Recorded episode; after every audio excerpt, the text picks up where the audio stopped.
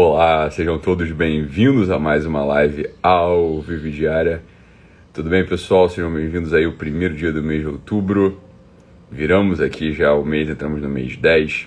Parabéns, feliz aniversário para minha irmã, para Lequinha. Hoje é dia dela, tá? Então, parabéns, Lequinha. Deus te abençoe sempre. Olha, vamos lá. Em primeiro lugar, agradecer a todos vocês a presença nessas três lives, nessas super lives aí da noite. Você será um homem, meu filho, que foi para adolescente, né, para pessoas de 13 a 18 anos, mas que furamos mais uma vez a bolha e acabou atingindo a todos, né? Então os pais, os primos, o pessoal mais velho que chegou lá para assistir, achando que fosse um conteúdo só para adolescente acabou sendo lá também tocado transformado e cheio de propósitos para um tipo de reforma interior. Né? Então, por exemplo, aqui a Júlio do Brasil está falando: Salve, sou professor. Não, o Júlio, perdão, desculpa, o Júlio do Brasil está falando: Salve, sou professor de história e enviei seus vídeos para todos os alunos. Obrigado, meu amigo. Obrigado, meu amigo professor. Ótimo, que alegria. Espero que eles tenham bom proveito. Né? Espero que eles tirem bom proveito. Que bom, ó, mamãe atingida, a Helly falando aqui. Excelente. O que acontece, e aí eu já queria, as lives foram incríveis, o pessoal aqui é, dando seu parecer sobre as lives, ótimo. E hoje, no nosso primeiro dia do mês de outubro, já como quem já encaminha para aquele, para aquela parte, para aquele pedaço final do ano, a gente precisa jogar um, o olho, de novo, naquelas realidades que miseravelmente às vezes escapam da gente. A gente acaba vivendo uma vida um pouco como que tateando nada e se dispersando e cultivando certo, certos delírios, certos desejos meio, meio desconectados da realidade. E aqui eu queria pra gente hoje, logo no primeiro, nos primeiros minutos da manhã, às 6 e, 6 e 15 queria já fazer uma proposta para a gente confrontar duas realidades, duas realidades que são a realidade presente na nossa vida, que é a realidade das coisas que a gente consegue construir e das coisas que a gente destrói. As coisas que a gente constrói e as coisas que a gente destrói. Quando eu falo constrói e destrói, eu não estou falando apenas daquelas realidades materiais. Claro, quando a gente constrói uma casa, a gente está construindo uma casa. Quando a gente destrói, por exemplo, uma casa velha para fazer uma nova, é um processo mecânico, físico, de construção, de destruição, que pode ajudar muito a gente, na verdade. Né? Vamos lá, pessoal. É uma coisa muito simples e que a gente precisa olhar aqui e que vai ter uma repercussão interior monstruosa, magnífica dentro da gente. Não sei se vocês já viram como se procede a demolição de uma casa. Então tem algumas formas para a gente demolir uma casa e existe uma forma muito habitual. Existem duas formas de demolir uma casa, mas existe uma forma muito habitual de demolir uma casa. A forma mais habitual de demolir uma casa é entrar lá dentro com uma marreta, e é assim que se faz habitualmente. Né? Os dinamites eles são usados muito raramente para demolição, em geral a demolição de grandes construções, né? grandes construções são destruídas à força de dinamite. Pequenas construções são destruídas à força da marreta. Preste atenção nisso aqui, que isso tem uma repercussão interior muito grande para a gente. Grandes construções são destruídas à força de dinamite. Pequenas construções são destruídas à força da marreta. E como é que a gente destrói uma casa? Falou, olha, a gente não destrói uma casa dando um golpe no pilar lá de baixo e ela vai toda abaixo. A gente não destrói ela assim. A gente sobe na casa e começa a bater, em primeiro lugar, naquelas coisas menos centrais e menos importantes. Menos centrais e menos importantes. A gente começa a tirar uma parede lateral, a gente começa, não é assim? a tirar os batentes de uma janela, a gente começa a tirar os batentes de uma porta, fala, olha, existe casa, casa continua de pé, mesmo sem batente de porta, mesmo sem batente de janela, a casa continua de pé, continua podendo dar abrigo, continua podendo dar abrigo. A casa está lá ainda. Depois vai tirando as paredes, a casa continua lá, mas já vai perdendo a forma. Quem olha de fora vê que tem alguma coisa faltando, mas às vezes não sabe nem dizer bem o que. E aí, de repente, mas é de repente só para os desatentos, vai tudo abaixo. Vai tudo abaixo. Né? Cadê aquele segundo andar? Sumiu. Cadê aquele primeiro andar? Já era. Onde é que estão as colunas e os pilares que sustentavam aquela edificação? Escombros. Escombros recolhidos com paz e jogados na caçamba e serão levados para um aterro qualquer, onde não se distinguirá pedaço de pedra de uma casa, pedaço de vergalhão em pedra de uma outra. Tudo é uma massa amontoada daquilo que já foi um dia. Falou: olha, deixa eu contar para você uma coisa. Essas vidas trágicas, a história das nossas traições, a história das nossas quedas, a história dos nossos descaminhos, elas são feitas sempre à base de pequenas coisas. Elas são sempre feitas à base de pequenas coisas. Essa história de que, meu Deus, olha, agora eu sou uma pessoa que eu, eu, eu fui condenado, me pegaram aqui, eu, eu, eu desviei dinheiro. O que, que aconteceu? Eu desviei dinheiro. Dinheiro da saúde, dinheiro da educação. Então, o que aconteceu? Né? Agora eu estou destruindo uma família. A minha família que eu criei. Estou como, tô, tô, tô me engraçando contra a pessoa. Falei, olha, esses pilares eles não caem, né? O pilar da honra, o pilar da fidelidade, eles não caem do dia para noite, hein? Você pode se examinar. Você pode olhar a tua história passada e ver que esses pilares eles caem à base de um pequeno caminho uma pequena via para a perdição. Foram as pequenas infidelidades no dia a dia, as pequenas infidelidades no dia a dia, aquele compromisso que você tinha com a pessoa, um almoço ou um encontro com, né, com, a tua, com a tua avó, com uma pessoa que você tinha uma responsabilidade menor na tua cabeça, porque de fato era menor, e você não, não, não foi, também não deu muito é, não deu muita, muita justificativa, encontrou uma mentira, uma desculpa.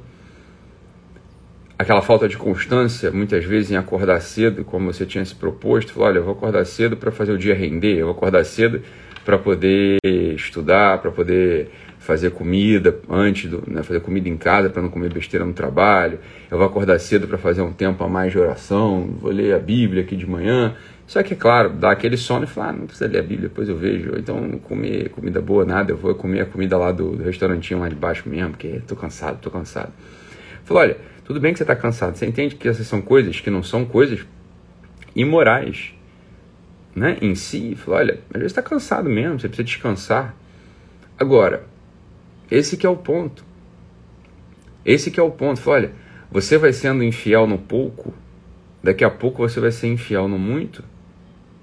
E aí, quando aparecer uma grande tentação, quando aparecer uma grande tentação de infidelidade, uma grande tentação de falta de lealdade, de falta de honra, de soberba, uma grande tentação de ira, de preguiça, deixa eu te contar o que vai acontecer. Você não vai poder vencer porque você antes não quis vencer. Não pudestes vencer nas coisas grandes, porque não quisestes vencer nas coisas pequenas. Não pudestes vencer nas coisas grandes, porque não quisestes vencer nas pequenas. Isso é segredo da vida. Uma casa ela é destruída a golpes de marreta, pouco a pouco. Uma pessoa que acha, uma pessoa que acha que cai do dia para a noite. De repente, tudo fugiu do meu controle. Olha, essa pessoa tem uma soberba enorme. Ela está se considerando um grande edifício. Ela está se considerando um grande edifício. Só os grandes edifícios são destruídos à base de dinamite. Você e eu somos casinhas pequenas. Você e eu somos casinhas pequenas que, ao contrário, estão incompletas. E se completarão, as nossas casas elas serão completas tijolo a tijolo. Tijolo a tijolo. As nossas casas elas não vão aparecer edificadas e prontas e bonitas e acolhedoras, como que não passe de mágica e do dia para a noite, mas às custas do pequeno trabalho, do pequeno caminho de colocar tijolo a tijolo. E aqui vale aquela imagem tão explorada, tão explorada na história do mundo, que aponta nossos olhos para os grandes edifícios, para as grandes catedrais, para as grandes pontes, para aqueles ofícios maravilhosos do engenho humano, para aqueles resultados incríveis, magnânimos, como por exemplo, uma grande catedral. Uma grande catedral, ela também não aparece do chão como que num movimento tectônico. A terra se mexeu e brotou lá de baixo uma catedral. Ah, meu Deus, mas que ilusão, hein? A catedral ela aparece às custas de um tijolo após outro, de um tijolo após outro, um posto em cima do outro com amor, um posto em cima do outro com técnica, com engenho, com intenção. Existe aqui uma analogia, um paralelo com a minha vida e com a tua. A minha vida e a tua, ela pode ser uma grande catedral um dia. Ela pode ser uma grande ponte. Ela pode ser um grande edifício. Mas ela só vai chegar a ser tudo isso se a gente estiver atento às pequenas coisas do dia. As pequenas coisas do dia. O que define uma vida ampla, uma vida plena, uma vida magnânima, não é aquela ocupação que caiu no nosso colo. Então você não precisa ser presidente da República, presidente de uma multinacional, um super empreendedor, um multibilionário, para que a sua vida seja plena e grande de sentido. Sobretudo porque eu conheci esses grandes políticos, grandes empresários, estive com muitos deles, bilionários, estive com muitos deles. E ainda que eles não dissessem, porque eles me diziam, percebia-se que era uma vida pequena. Uma vida pequena. Uma vida sem efeito. Uma vida sem lastro. Sem rastro e sem lastro. Olha, uma vida rasa e estreita e curta. É, olha, não é não é, o não é a posição, não é o cargo que define a grandeza. E por outro lado, também, a gente não pode ser romântico e imaginar que o, o inverso. Uma simples faxineira, um simples servente, esse sim tem uma vida grande. Também não podem ter uma vida igualmente pequena nas duas dimensões. Que dimensões são essas? É a dimensão interior e a dimensão exterior. A dimensão interior é o que define uma vida grande. E é claro que uma faxineira e um servente podem ser tão pequenos interiormente quanto um presidente de multinacional vazio. Um presidente multinacional pode ser amplo e grande e cuidar das pequenas coisas, dar atenção ao seu funcionário daquela resposta bem dada, da intensidade de amor que ele põe no seu trabalho, ao passo que a faxineira pode fazer tudo isso com pressa, com raiva, sem oferecer a Deus esse seu serviço. Então, nesse sentido, o presidente da multinacional será muito maior do que ela. E o contrário também é possível. Uma faxineira, um servente, um estudante simples, podem fazer aquilo sempre muito atentos, com muita intensidade, desejando sempre se vencer melhorar em virtude a cada ato, oferecer esse mesmo ato a Deus, encontrar o sentido naquilo que faz para o outro, ou no sentido em si, falar, olha, isso aqui é uma coisa muito boa, precisa ser feita, alguém precisa fazer, eu vou fazer, com amor, como quem oferece as suas obras, não para si apenas, mas para uma certa ordem do mundo, para o próprio Deus e para os outros. Isso é a intensidade do trabalho. Isso é a intensidade da vida.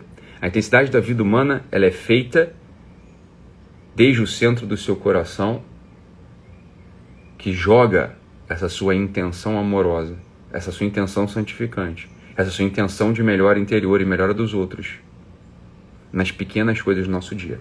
Porque essas pequenas coisas do nosso dia são os tijolos com os quais a gente vai construir esse grande edifício que pode chegar a ser a minha vida e a sua. Então é isso, meus amigos. Fiquem com Deus. Um abraço e até amanhã. Tchau, tchau, pessoal.